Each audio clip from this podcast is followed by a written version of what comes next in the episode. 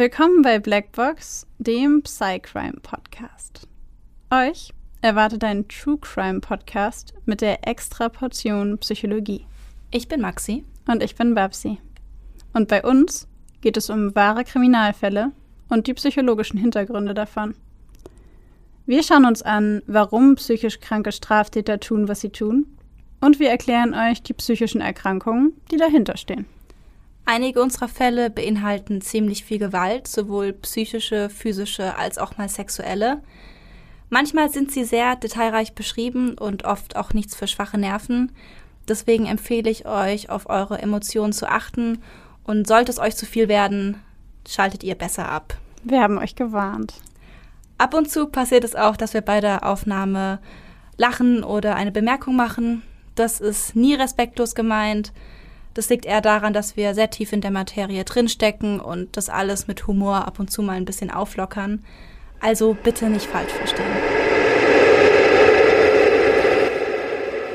Wenn ihr den Künstler verstehen wollt, müsst ihr euch sein Werk ansehen. John Douglas. Der Name John Douglas sagt vielen von euch sicherlich etwas. In den letzten Folgen haben wir ihn schon ein paar Mal als den Begründer der FBI-Tätertypologien oder auch als den Begründer des Profilings dargestellt. Und heute werden wir auf das Profiling ein bisschen genauer eingehen, auf die klassischen Handlungsarten, vielleicht auch auf einige Theorien dahinter. Und natürlich haben wir wieder einen Fall für euch. Frühe Ansätze des Profilings entstanden schon im 19. Jahrhundert, allerdings nur als rudimentäre Tätertypologien. In den 50er Jahren hat der Psychologe James Brussel Persönlichkeitsprofile erstellt, in erster Linie das des Mad Bomber Killers in New York. Und dort hat er tatsächlich sogar dessen Kleidung beschrieben. Und die äh, Faszination im Grunde an Profiling war natürlich besonders groß, als der Mad Bomber festgenommen wurde und er exakt die Kleidung getragen hat, die James Brussel damals also vorhergesehen hatte. Zugegebenermaßen sind wir beide eigentlich, glaube ich, ich hoffe du auch, der Meinung, dass das eigentlich nur zur Mystifizierung dieses ganzen Themas beigetragen hat. Ähm, die Kleidung eines Täters vorherzusagen ist äh, sagen wir mal, äh, gewagt. Das äh, dezent ausgedrückt. Ich meine, ich fand es schon ziemlich beeindruckend, dass das wirklich gestimmt hat. Aber jeder Profiler, der hier ankommen würde und sagen würde, ja, also der Täter hat ganz sicher ähm, eine, eine Lewis-Hose an. Heißt es eigentlich Lewis oder Lewis? Oh, da scheiden sich die Geister dran. Okay. Ich glaube, ihr wisst, welche Art von Hose ich meine. eine Jeans von einer bestimmten Marke. Hat ganz sicher Nike-Schuhe an und trägt eine Bomberjacke in Rostrot oder sowas. Das ist nicht sehr glaubhaft. Ja, aber damals war es auf jeden Fall ähm, ein Wahnsinnsding, dass der Täter wirklich diese Kleidung getragen hat. In den 70er Jahren wurde im FBI-Hauptquartier dann die Behavioral Science Unit, kurz BSU, gegründet. Und zwar eben unter der Leitung von John Douglas, Robert K. Ressler und Roy Hazelwood. Und dort entstanden dann eben Ende der 70er die Tätertypologien, unterschiedliche Kategorien und die ersten psychologischen Profile. Im Rahmen des sogenannten Criminal Personality Research Projects wurden dann tatsächlich sogar erste Interviews mit inhaftierten Serienmördern und später auch mit Sexualstraftätern durchgeführt. Das heißt, ähm, genau, um John Douglas herum entstand damals der ja, im Grunde die Theorie und die Art und Weise von Research, die heute auch als Profiling bekannt ist. Darf ich da kurz eingrätschen? Tu es. Was willst okay. du? Netflix? Ja, das ich glaube, so ich habe hab den Tipp letzte Folge, glaube ich, auch schon gegeben. Aber jetzt passt sie einfach so gut, dass ich mich nicht kontrollieren kann. Diese ganze Geschichte von dem FBI, die dann auch ähm, Serientäter interviewt haben, ist sehr, sehr gut dargestellt, meiner Meinung nach, in der Serie Mindhunter auf Netflix, die ich euch wirklich nur empfehlen kann. Da sind auch, wie gesagt, sehr viele ähm, Momente mit Ed Kemper dabei, wo die Interviews mit Ed Kemper fast eins zu eins in der Serie wiedergegeben wurden. Und das fand ich sehr faszinierend. Und ja, das wollte ich jetzt einfach teilen. Ich glaube, in dieser Woche habe ich das auch auf Instagram nochmal ganz deutlich gesagt, wie cool ich diese Serie finde. Ich glaube, man merkt, dass ich dafür brenne. Dezent, dezent. Also, äh, zwei Sachen möchte ich dazu anmerken. Erstens, ich habe Mindhunter zum Teil auch gesehen. Das haben wir, glaube ich, aber schon mal erzählt. Äh, von daher, selbst, selbst ich, selbst ich empfehle diese Serie, die sonst nie Serien guckt. Ähm, und wir sollten wirklich anfangen, ernsthaft Werbung für Netflix zu machen, weil es klingt in den Folgen immer so, als würden wir für Netflix werben. Wir bekommen tatsächlich aber nichts dafür. Maxi ist einfach nur so ein krasser Netflix-Junkie, das ist gefühlt in jeder, jeder Folge vorkommt. Es passt dann aber auch zu jeder Folge irgendeine Serie. Ja, ja. Gut, also, back to the topic. Im Jahr 1984 wurde dann das National Center for the Analysis of Violent Crime gegründet und mit dem Violent Criminal Apprehension Program etablierte man dann erstmals eine computerbasierte Datenbank mit Fakten über bekannt gewordene Mordfälle aus den gesamten USA. Und damit war quasi der Grundstein der FBI-Täter-Typologien gelegt. Und ähm, daraus hat sich das entwickelt, das heute in den USA als Profiling bekannt ist. Dazu muss man eine Sache sagen, bevor wir genauer darauf eingehen. Das Profiling in den USA unterscheidet sich wesentlich von den Fallanalysen und ähm, ja im Grunde der Fallarbeit hier in Deutschland. Also Profiling in den USA und Profiling in Europa beziehungsweise Profiling in Deutschland. In Deutschland nennt man das auch operative Fallanalyse, ist nicht das gleiche. Und wir sprechen hier ausdrücklich von FBI-Tätertypologien. Genau, zur operativen Fallanalyse werden wir bestimmt irgendwann nochmal eine extra Folge machen. John Douglas wurde 1988 dann für eine Fernsehserie, die sich The Secret Identity of Jack the Ripper nannte, darum gebeten, das Täterprofil von Jack the Ripper zu analysieren. Und das haben wir uns natürlich angeguckt, weil wir das hochspannend fanden und wollen euch kurz einen Überblick zum Fall Jack the Ripper geben, bevor wir uns dann damit beschäftigen, was Douglas dazu gesagt hat. Yep. Aber keine Sorge, das ist immer noch nicht der Fall, den wir heute haben. Ja, das wäre ja auch zu kurz, ne? das London des 19. Jahrhunderts war geprägt von Wachstum und Fortschritt. Immer mehr Menschen strömten in die Hauptstadt, die sich nach und nach zu einer Weltstadt entwickelte, die sich neben Paris und New York nicht verstecken musste. Doch wo Licht ist, ist auch Schatten. Neben dem ganzen Ruhm, den London ausstrahlte, fanden auch regelmäßig gravierende Katastrophen ihren Platz. Cholera brach aus und kostete über 10.000 Menschen das Leben. Viele Menschen lebten an der Armutsgrenze, mussten auf der Straße um Nahrung betteln und unter freiem Himmel auf den harten Steinstraßen schlafen. So auch Mary Ann Nichols, die am Abend des 30. August 1888 allein und betrunken vor einem Tor an der Bucks Row in London einschläft. Ungeschützt auf dem noch warmen Boden stellt sie das ideale Ziel für Mörder und andere zwielichtige Gestalten dar. Sie wacht nicht auf, als ein scharfes Messer ihre Kehle durchschneidet und ein unbekannter Mann in rasender Wut auf ihren Unterleib einsticht. Annie Chapman verkauft Blumen und Streichhölzer in London. Alles, was sie verdient, gibt sie für Alkohol aus.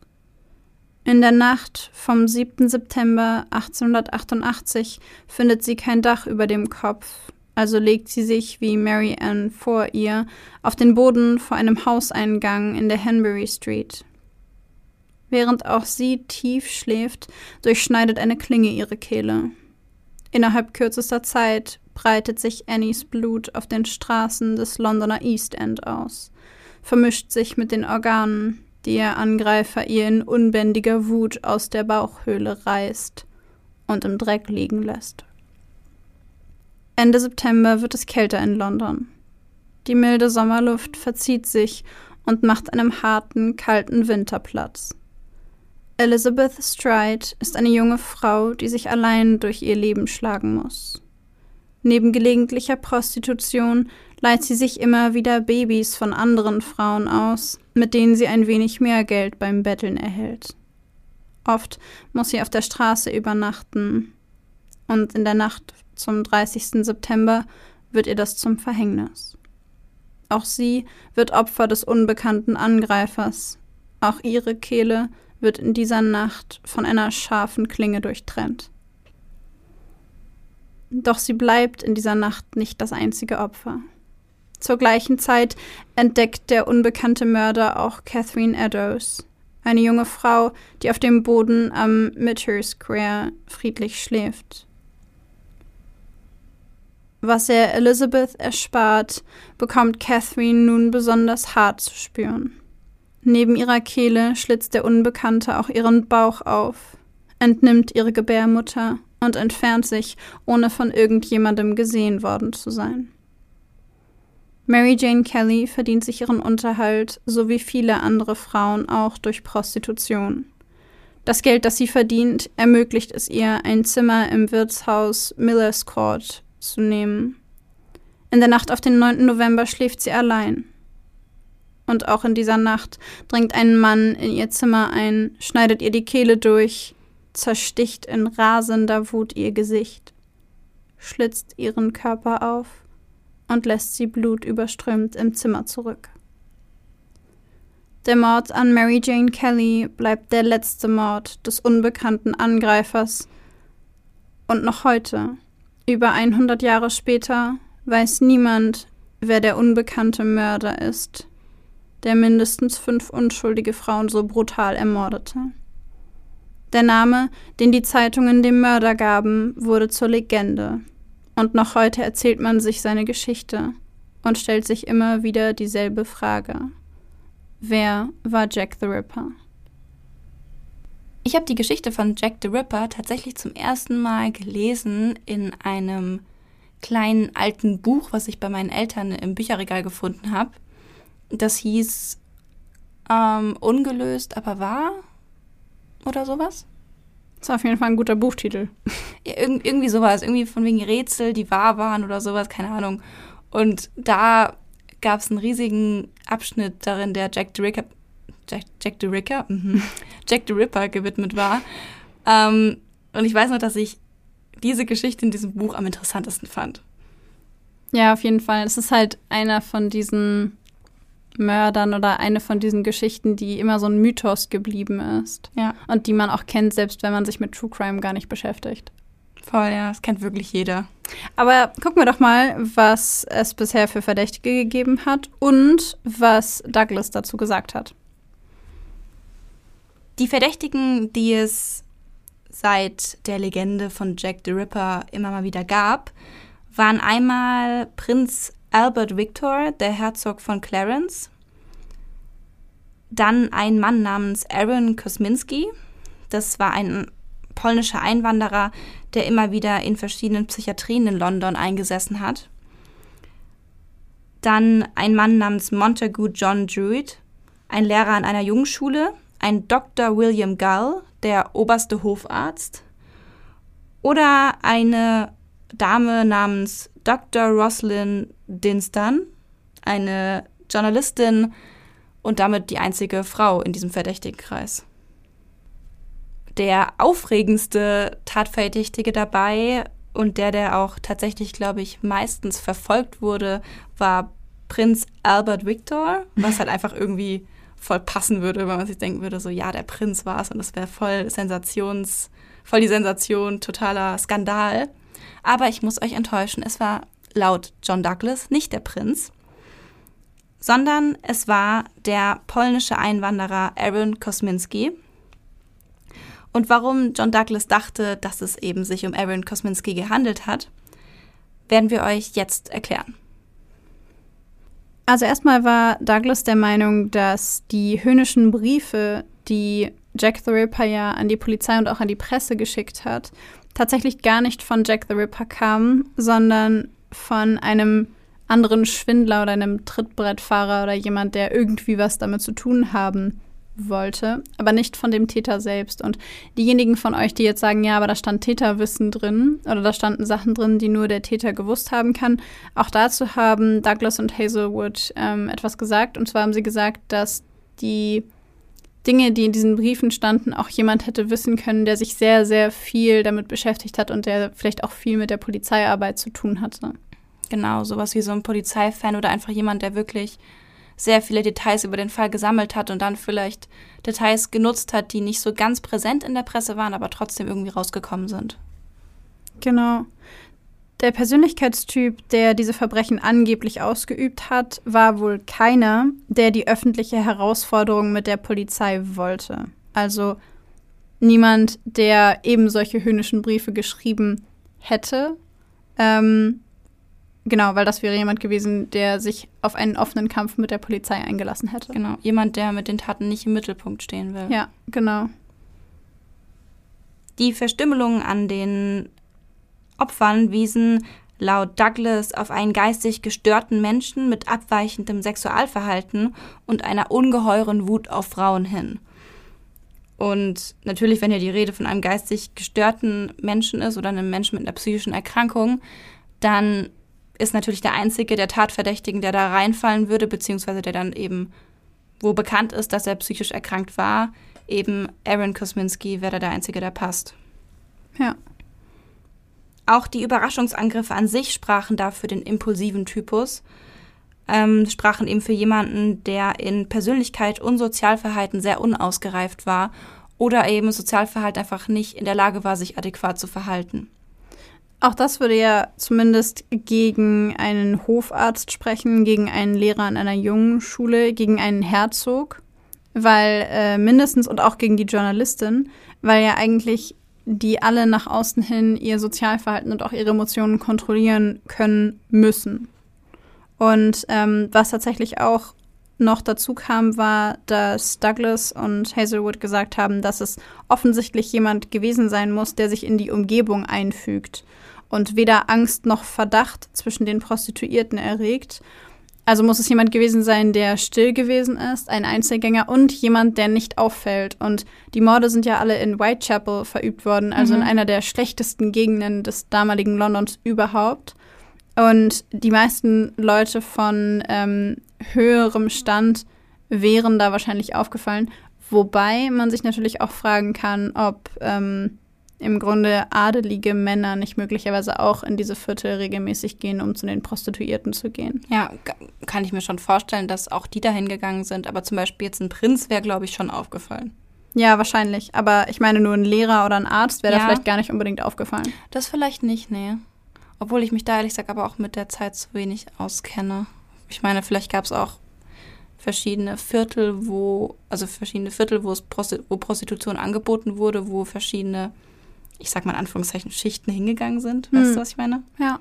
Aber das, wenn ihr das wisst und ihr euch da so richtige Geschichtsgeeks seid, dann könnt ihr uns gerne mal schreiben, weil wir sind da ähm, nicht ganz so bewandert. Nicht ganz so gut informiert. ähm, aber was Douglas und Hazelwood auf jeden Fall gesagt haben, war, dass der Fall rein aus der Sicht des Profilings aus heutiger Sicht hätte gelöst werden können. Aber ähm, genau, so viel nur zum Einstieg in das äh, Profiling. Und ich würde vorschlagen, damit steigen wir jetzt noch mal eine Stufe tiefer ein und äh, widmen uns dem heutigen Fall. Und zwar, ich verrate nur den Titel: ähm, Wayne Williams, der Atlanta Kindermörder. Es ist der 28. Juli 1979 in Atlanta. Ein ungewöhnlicher Anruf ist es, der die Polizeibeamten an diesem Abend erreicht. Der Anrufer schildert den Beamten einen auffällig unangenehmen, fauligen Gestank in der Nähe des Waldes, abseits der Niski Lake Road. Als die Beamten an der beschriebenen Stelle ankommen, stellen sie ihre Autos an den Straßenrand und wagen sich in die Dunkelheit vor. Bereits nach wenigen Metern schlägt ihnen ein süßlicher Duft entgegen, vermischt mit dem ekelerregenden Gestank von faulendem Fleisch. Sie müssen nicht lange suchen, bis sie die Quelle des Geruchs finden. In einem Gestrüpp nahe der Straße finden sie die Leiche des 13-jährigen Alfred Evans. Der Teenager wird bereits seit drei Tagen vermisst und verzweifelt von seinen Eltern gesucht. Nur 15 Meter entfernt von ihm liegt die Leiche eines weiteren Jungen. Edward Smith. Er verschwand vier Tage vor Alfred. Am 8. November 1979, vier Monate später, wird dann die Leiche des neunjährigen Joseph Bell in einer verlassenen Schule entdeckt.. Ihn suchen seine Eltern bereits seit Ende Oktober. Yusuf wurde erwürgt, ebenso wie die Jungen, die vor ihm gefunden wurden. Weitere acht Tage später finden Beamte die Leiche des 14-jährigen Milton Harvey in der Nähe der Red Rhine Road im East Point Viertel in Atlanta. Seine Eltern warten bereits seit September vergeblich auf ein Lebenszeichen ihres Sohnes. Es folgen die Leichen der zwölfjährigen Angel Lanier am 5. März 1980 und des elfjährigen Jeffrey Mattis am 12. März. Mittlerweile sind sechs Kinder spurlos verschwunden und wurden wenige Tage später tot wieder aufgefunden. Außer ihrem ähnlichen Alter haben sie nur eine weitere Gemeinsamkeit. Es sind alles Schwarze. Während die Polizei keinen Zusammenhang zwischen den vermissten Fällen und den Morden sieht, ist für die Eltern der ermordeten Kinder klar, wer auch immer diese Kinder entführt und tötet, es ist ein und dieselbe Person. Da sie sich in diesem Fall anfangs nicht auf die Unterstützung der Polizei verlassen können, schließen sich einige von ihnen zusammen und ermitteln auf eigene Faust. Drahtzieher dabei ist Camille Bell, die Mutter des ermordeten Yusuf Bell. Es entsteht eine Gruppe, das Komitee to Stop Children's Murders. Das Ziel dieses Komitees? Den Fall sichtbar machen und die Behörden dazu bewegen, endlich etwas zu tun, um die Kinder in dieser Umgebung zu schützen. Bevor die Behörden jedoch aktiv werden, erweitert sich die Liste der Opfer um fünf weitere Kinder. Der 14-jährige Eric Middlebrook, der 12-jährige Christopher Richardson, die 8-jährige Latonya Wilson, der 10-jährige Aaron White, der 9-jährige Anthony Carter. Sie alle werden an verschiedenen Orten gefunden. Manche wurden erwürgt oder erstochen, anderen wurde das Genick gebrochen, wieder andere wurden durch einen Schuss getötet. Nun kann auch die Polizei nicht mehr leugnen, dass es sich hier um eine zusammenhängende Mordserie handeln muss. So schnell wie möglich stellt der Public Safety Commissioner Brown von Atlanta eine Sondereinheit mit dem Namen Missing and Murdered Task Force zusammen. Dennoch verschwinden drei weitere Kinder, Earl Terrell, Clifford Jones und Darren Glass. Kurze Zeit später werden die Leichen von Terrell und Jones gefunden. Darren Glass dagegen bleibt verschwunden. Langsam breitet sich eine Panik in der Bevölkerung von Atlanta aus, die nicht mehr zu leugnen ist. Selbst die Behörden werden unruhig. Der Bürgermeister von Atlanta, Maynard Jackson, ruft in Washington an und bittet das FBI um Hilfe. Obwohl all diese schrecklichen Morde in einer Stadt stattgefunden haben und damit eigentlich nicht in das Auftragsgebiet des FBIs fallen, entscheidet Generalstaatsanwalt Griffin Bell, der Bitte des Bürgermeisters aufgrund der erschreckenden Menge an Opfern zu folgen. Auch die öffentliche Reaktion auf die Morde trägt zu dieser Entscheidung bei. Immer mehr Unruhe verbreitet sich unter den Menschen, die hinter den Morden an ausschließlich schwarzen Kindern eine rassistische Absicht vermuten. Die Beamten, die daraufhin in Auftrag AdKit nach Atlanta geschickt werden, sind Roy Hazelwood und John Douglas. Zwei Männer, die sich bereits seit langem auf Serienmörder und das Erstellen von Täterprofilen spezialisieren. Am Zielort angekommen, stürzen die beiden Agenten sich sofort in die Arbeit. Akten werden durchgearbeitet, Zeugen werden befragt, kein Detail darf übersehen werden. Jede Information scheint wichtig.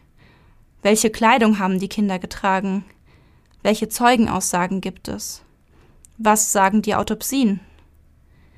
Sie besuchen jeden Fundort der bisher gefundenen 16 Leichen und sprechen mit Verwandten und Angehörigen der Kinder. Immer auf der Suche nach möglichen Zusammenhängen. Sie führen psychometrische Tests durch, beantworten diese, während sie sich in den Täter hineinversetzen. Welche Motive könnte er haben?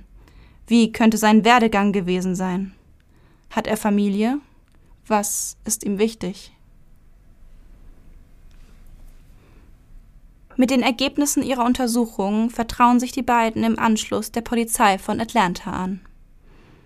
Diese ist von den Vermutungen der beiden FBI-Agenten gar nicht begeistert, sprechen sie doch gegen alles, wovon die Beamten selbst überzeugt waren. Entgegen der allgemeinen Vermutung, dass es sich dabei um einen weißen Täter handelt, der wahrscheinlich auch ein Mitglied einer rassistischen Gruppe wie des Ku Klux Klans ist, äußern Douglas und Hazelwood die Vermutung, dass der Täter schwarz sei. Sicher handele es sich um keine Ku Klux Klan Morde. Rassistisch motivierte Taten fänden nicht im Verborgenen statt, sie seien eine öffentliche Demonstration. Ein Mitglied des Klans hätte sicherlich nicht monatelang gewartet, bis die Polizei und die Öffentlichkeit herausgefunden hätten, was Sache ist. Sie hätten ihre Taten zur Schau gestellt, hätten die Lorbeeren so schnell wie möglich für sich beansprucht. Die Fundorte der Kinder befanden sich zudem alle in Gegenden der Stadt, in denen ausschließlich schwarze Menschen wohnen. Ein Weißer wäre hier aufgefallen wie ein bunter Hund. Aus Erfahrung wüssten die Agenten außerdem, dass Serienmörder ihre Opfer meist aus der eigenen ethnischen Gruppe wählen. Das Profil der beiden FBI-Agenten lautet demnach wie folgt. Männlich, schwarz, alleinstehend, zwischen 25 und 29 Jahren. Ein Polizeifan, im Besitz eines streifenwagenähnlichen Fahrzeugs. Sicher wird er sich irgendwann in die laufenden Ermittlungen einschalten. Er hat einen Hund, vermutlich einen Polizeihund, einen Dobermann oder einen deutschen Schäferhund. Er ist Single, fühlt sich sexuell zu kleinen Jungen hingezogen. Um die Kinder zu sich zu locken, die verzweifelt auf der Suche nach Geld gewesen seien, um sich oder ihre Familien am Leben zu erhalten, verwendet er Tricks. Vermutlich irgendwas mit Musik oder Schauspielerei oder auch einfach nur ein 5-Dollar-Schein. Er nimmt das Kind mit, verbringt Zeit mit ihm, bis es ihn zu irgendeinem Zeitpunkt wie alle anderen vorher abweist und er dadurch eine herbe Zurückweisung erlebt. Diese kränkt ihn so sehr, dass er das Kind tötet. Die Polizei von Atlanta macht sich trotz der anfänglichen Bedenken sofort an die Arbeit. Sie stellen eine Liste von 1500 möglichen Verdächtigen zusammen auf die das Profil passen könnte. Schulen werden besucht, Kinder befragt, ob sie von irgendwelchen männlichen Erwachsenen angesprochen wurden. Doch wochenlang passiert nichts. Kein einziger hilfreicher Hinweis ergibt sich in Zusammenhang mit der Mordserie. Doch dann erhält das Polizeirevier in Conyers, einem kleinen Ort 20 Meilen von Atlanta, plötzlich einen Anruf. Am Apparat ist ein Mann, der behauptet, der Kindermörder von Atlanta zu sein. Er nennt den Namen des letzten bekannten Opfers.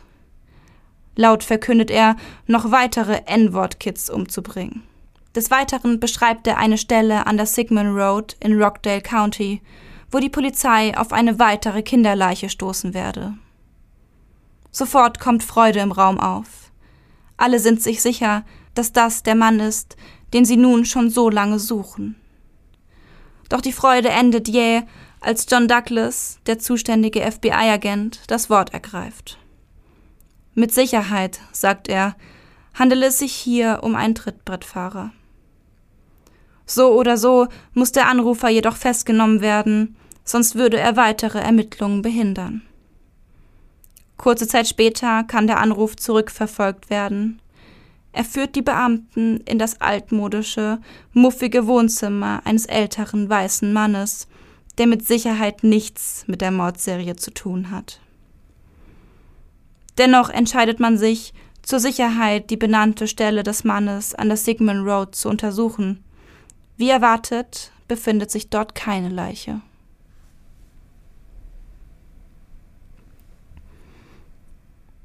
Nach einem weiteren fehlgeschlagenen Verdacht eines Mannes, dessen Magazin mit ihm zugehörigen Spermaspuren in der Nähe eines Tatorts gefunden wurde, wird die Öffentlichkeit ungeduldig.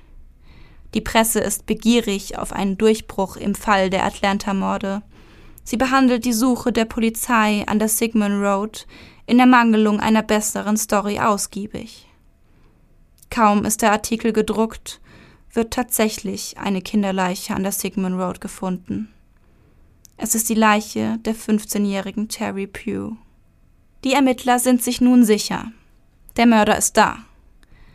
Er beobachtet im Stillen, beobachtet die Presse, die Polizei, die ganze Ermittlung. Führt sie an der Nase herum, indem er nun genau hier, wo die Polizei noch vor einigen Tagen vergeblich auf Hinweise eines Trittbrettfahrers das Gras durchwühlte, den Körper eines weiteren Kindes ablegt. Er demonstriert seine Überlegenheit, spielt mit dem Feuer, wiegt sich in der Gewissheit, zu schlau zu sein, um gefasst zu werden. Im Februar folgt der nächste grausame Fund. Der zwölfjährige Patrick Balzer wird tot neben dem Buford Highway in DeKalb County gefunden. Auch sein Hals ist durch rote Würgemale gekennzeichnet. Auch er wird von der Gerichtsmedizin untersucht. Man findet Haare und Fasern an dem leblosen Körper, die mit fünf früheren Opfern übereinstimmen. Die neuen Erkenntnisse werden an die Presse weitergegeben, die diese in Windeseile veröffentlicht und ausführlich darüber berichtet. Und diesmal ist das genau das, was die Ermittler wollen. Sie setzen auf die Macht der Presse. Douglas ist sich ganz sicher, dass der Mörder sie beobachtet und alle Artikel zu der Mordserie verschlingt. Er wird erfahren, dass die Polizei in Besitz von Fasern und Haaren ist und deswegen versuchen, die Leichen zukünftig im Fluss zu entsorgen. Sofort wird die Überwachung sämtlicher Flussläufe des Chattahoochee Rivers beantragt. Da dieser jedoch verschiedene Countys beinhaltet und damit verschiedene Behörden zuständig sind, zieht sich der Antrag noch eineinhalb Monate, bis die Überwachung tatsächlich beginnen kann. Bis dahin werden im Fluss drei weitere leblose Körper entdeckt. Der 13-jährige Curtis Walker, der 13-jährige Timmy Hill und der 21-jährige Eddie Duncan. Als die Überwachung endlich startet, lässt sich der Gesuchte jedoch erst einmal nicht blicken. Die Beamten arbeiten in Schichten, sind ausgelaugt und müde von der langweiligen Arbeit. Tag ein, Tag aus blicken sie in die alles verschlingende Dunkelheit, hören das monotone Rauschen des Flusses und kämpfen gegen nichts anderes als die eigene Müdigkeit. Das ändert sich jedoch am frühen Morgen des 22. Mai. Der zuständige Beamte meldet ein lautes Platschen aus dem Fluss. Sofort sind alle in Alarmbereitschaft. Tatsächlich befindet sich ein Auto auf der Jackson Parkway Bridge und es ist offensichtlich, dass gerade etwas Großes ins Wasser geschmissen wurde. Das Wasser ist immer noch in Bewegung. Die Polizisten stoppen den Wagen und befragen den Fahrer. Es handelt sich um einen kleinen Mann mit schwarzen Haaren, 23 Jahre, ein eher hellhäutiger Schwarzer. Sein Name sei Wayne Bertram Williams, er sei aktuell auf dem Weg zu seinen Eltern und von Beruf Konzertveranstalter. Nach einem kurzen Blick in seinen Wagen lassen die Beamten den fremden Mann fahren. Doch sie behalten ihn im Hinterkopf. Er passt perfekt auf das Profil der FBI-Agenten. Zwei Tage später treibt die nackte Leiche des 27-jährigen Nathaniel Carter im Wasser. Wayne Williams wird ab sofort rund um die Uhr beschattet.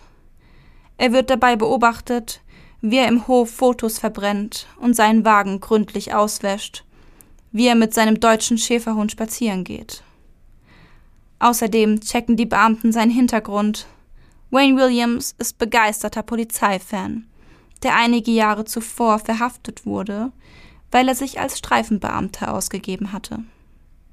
Er hörte den Polizeifunk um immer rechtzeitig an allen Tatorten zu sein und die besten Fotos zu schießen. Als die Polizisten genug Indizien für die Beteiligung von Wayne Williams an den Atlanta-Morden gefunden hat, wird ein Durchsuchungsbefehl ausgestellt. Es werden Haare und Fasern im Auto sichergestellt, die perfekt auf die Haare und Fasern passen, die bei den Leichen gefunden wurden. Am 21. Juni wird Williams wegen des Mordes an Nathaniel Carter verhaftet. Der Prozess beginnt im Januar des Folgejahres. 1982 ist der Gerichtssaal gerammelt voll von Angehörigen, Journalisten, Beamten und Interessierten.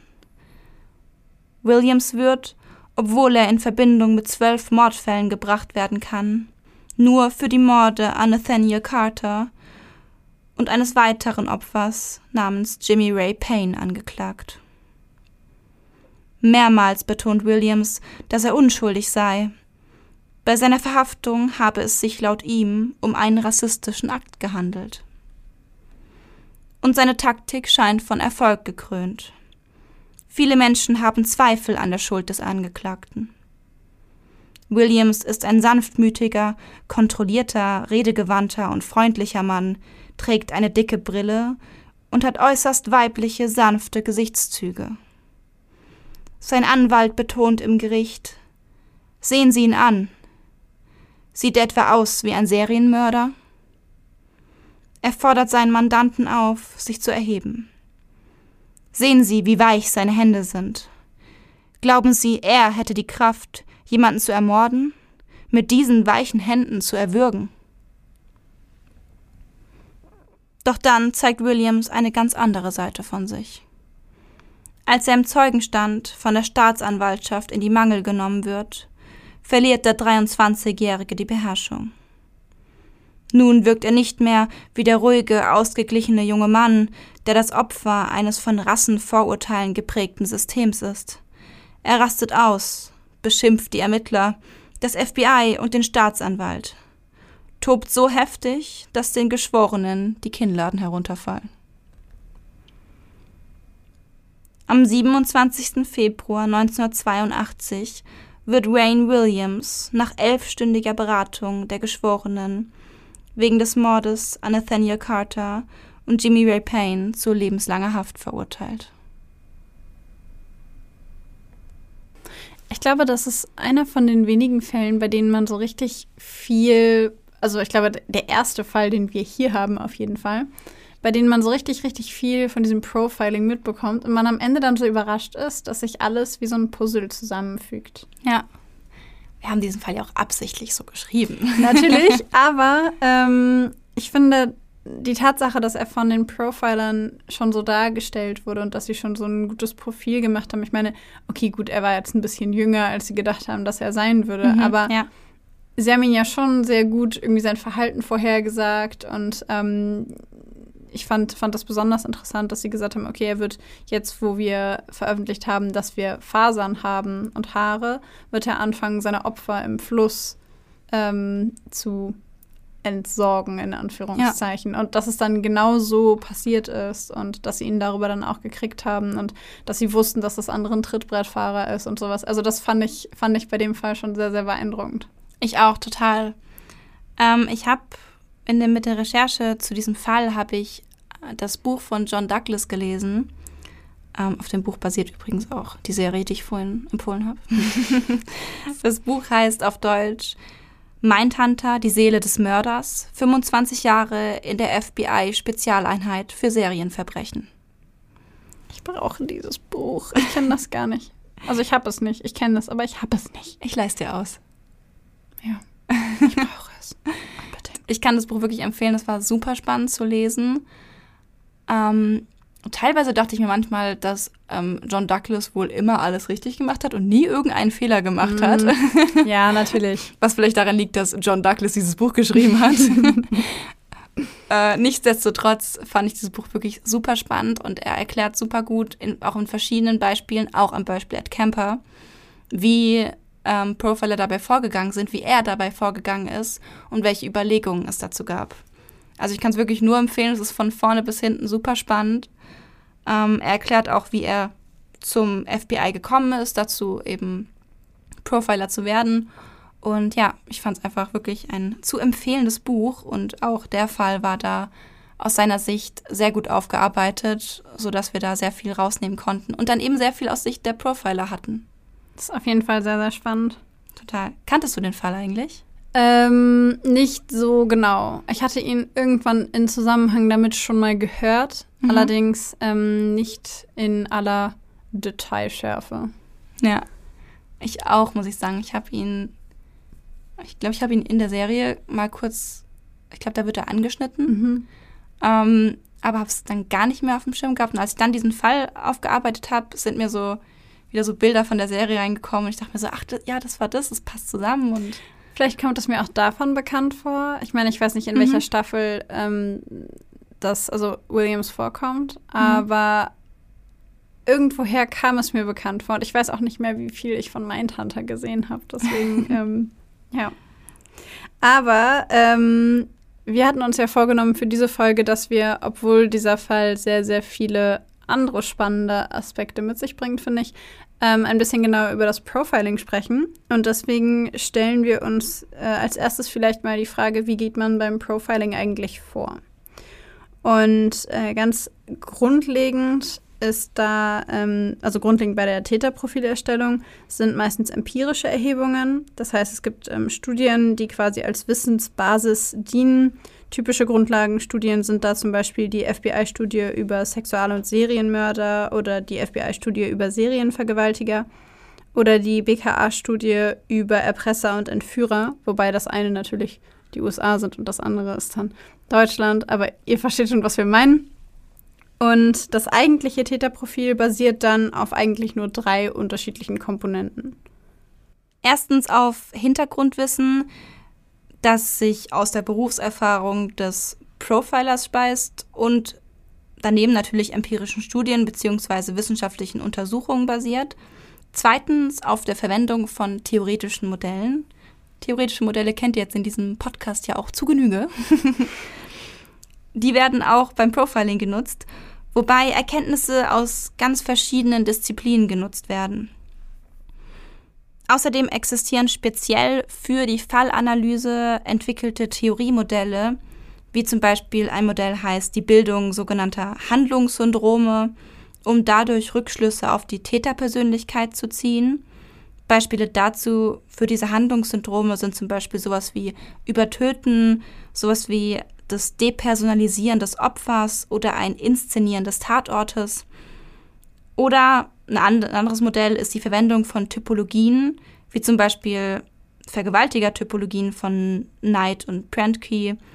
Und diese Typologien, die zugegebenerweise nicht sehr, nicht unumstritten sind, sagen wir es mal so, ähm, fungieren dabei als so eine Art heuristisches Ordnungssystem.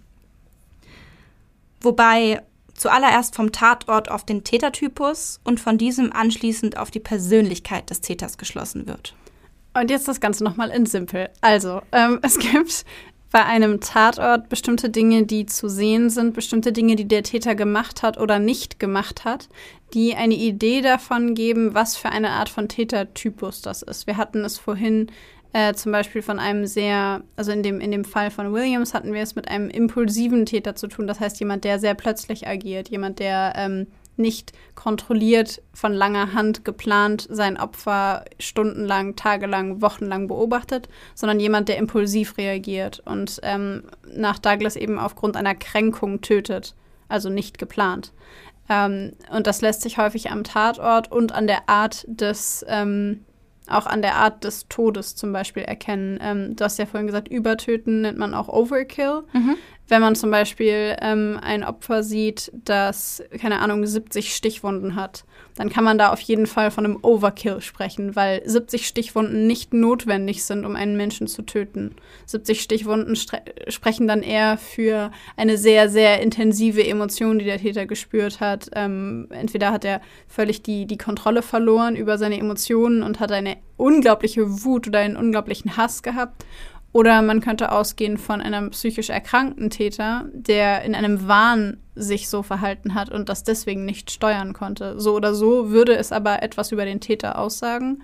genauso wie, du hattest ja zum Beispiel auch Inszenierung gesagt mhm. des Opfers. Da habe ich eine ganz interessante Serie zu, wo ich das, äh, das ist mir sehr deutlich im Kopf geblieben. Ich weiß welche. Hannibal. Ja. Ähm, das ist tatsächlich meine äh, One and Only, wobei das stimmt nicht. Es gibt so zwei, drei Serien, die ich sehr, sehr gut finde, aber Hannibal ist eine davon. Und in einer dieser Folgen wird ein Opfer auf einem ähm, Hirschgeweih auf, also aufgestellt quasi und oben drauf gelegt, fast schon aufgespießt. Und äh, wird eben auf eine sehr ebene Fläche, wird dieses Opfer drapiert, dargestellt. Das ist natürlich sehr, sehr überspitzt.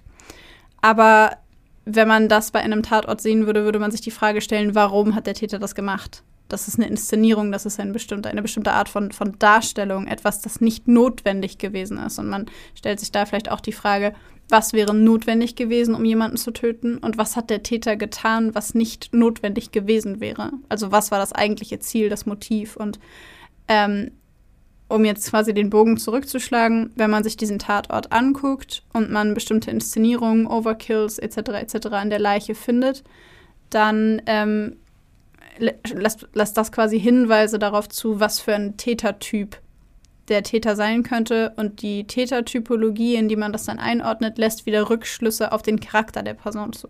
Genau. Dabei gilt, je spezieller, je, beziehungsweise je besonderer der Tatort inszeniert ist, desto besser lässt sich auf Charakteristika oder Persönlichkeitstypi des Täters schließen. Ja. Drittens basiert das Täterprofil dann auf dem Analyseverfahren, was dann eben angewendet wird, um eben dann diese ganzen grundsätzlichen Profiler-Eigenschaften herauszufinden. Wobei sich hier ganz grob zwei Richtungen unterscheiden lassen. Einmal die ganz strenge, konservative, würde ich jetzt sagen, empirisch-sozialwissenschaftliche Herangehensweise. Da werden statistische Daten und Studien und ähm, ja, Datensammlung als einzige Grundlage genommen. Und anhand von Vergleichsgruppen gibt es dann so Wahrscheinlichkeitsschätzungen darüber, welche Eigenschaften der Täter dann eben hätte, basierend auf den Daten, die man hat von schon vorhandenen Tätern. Da kann man zum Beispiel einwerfen, ganz kurz, bei dem Fall, den du ähm, uns vorgestellt hast, wäre das nicht zum Beispiel, dass der Täter sehr wahrscheinlich schwarzer ist weil ähm, Menschen einer bestimmten ethnischen Gruppe meistens Menschen aus derselben ethnischen Gruppe töten. Genau. Also das wäre ja dann im Grunde ein ähm, empirisch-sozialwissenschaftlicher, also eine empirisch-sozialwissenschaftliche Herangehensweise. Genau. Mhm. Das ist was, was sich komplett aus Daten, die sie halt bisher gesammelt haben, gespeist hat. Okay, genau. Das andere Analyseverfahren, was verwendet werden kann, ist dann eben ich würde mal sagen, das Bauchgefühl des Profilers ähm, eine, also nicht eben eine Untersuchung, die auf den quantitativen oder eben den Daten basiert, sondern eben einfach auf, dem, auf den Erfahrungen und dem Bauchgefühl des Profilers. Jetzt könnt ihr euch denken, dass weder das eine noch das andere wirklich perfekt funktioniert oder wirklich das Beste ist. Ähm, wie bei allem ist der Mittelweg so das Go-To. Und so ist es auch hier.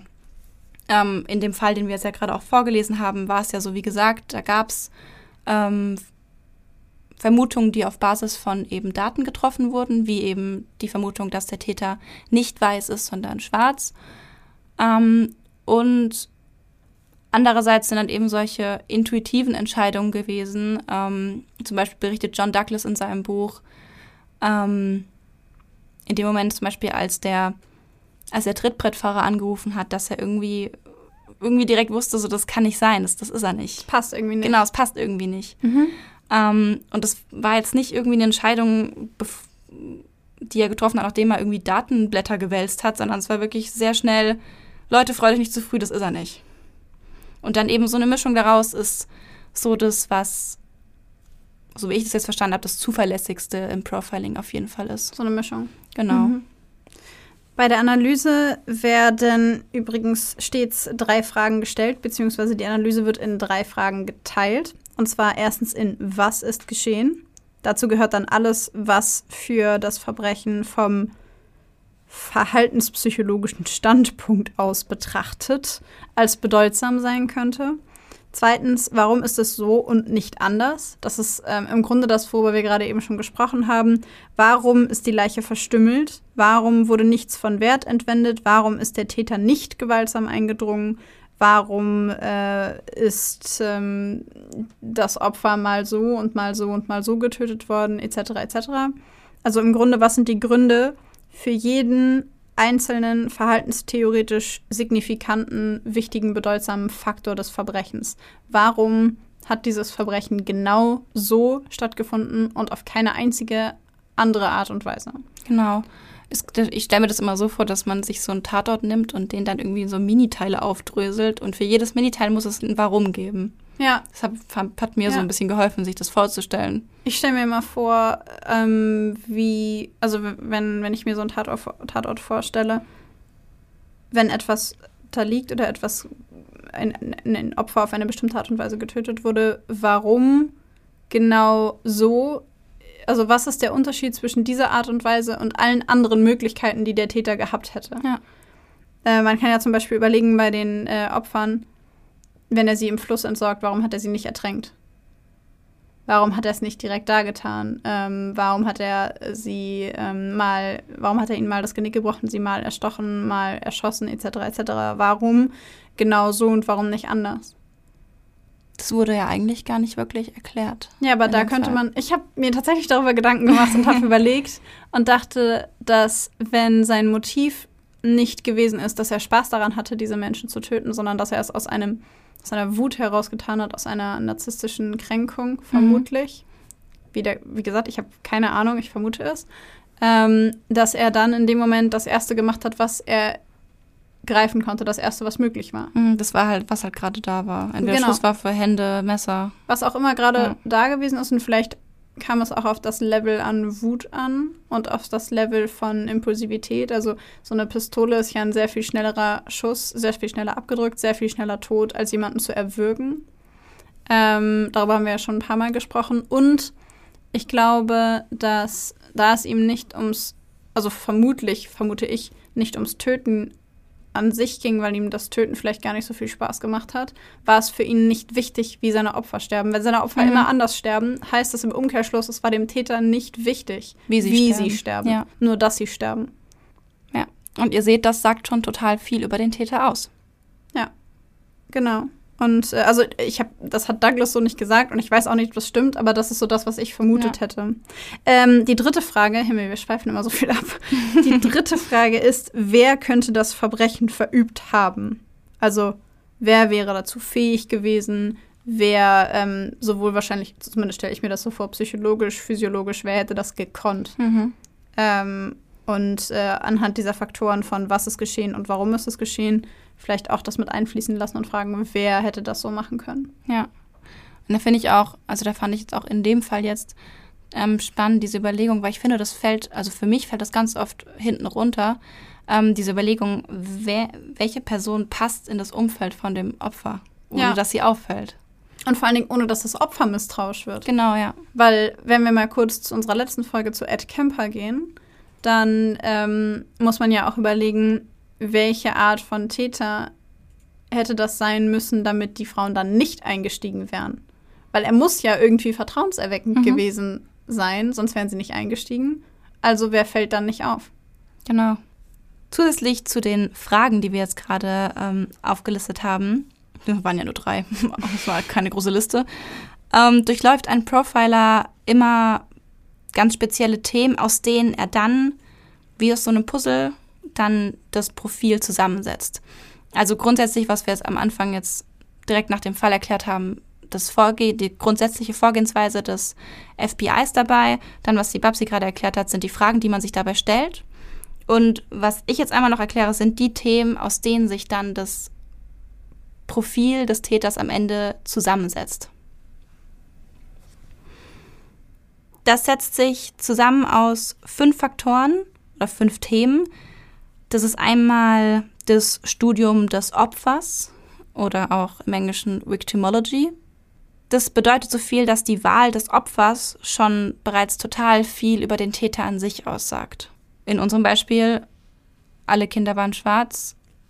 Schluss von John Douglas auf den Täter. Er muss auch schwarz sein, wegen der gleichen Ethniengruppe. Und die meisten seiner Opfer waren Jungs und Genau. sie waren relativ jung.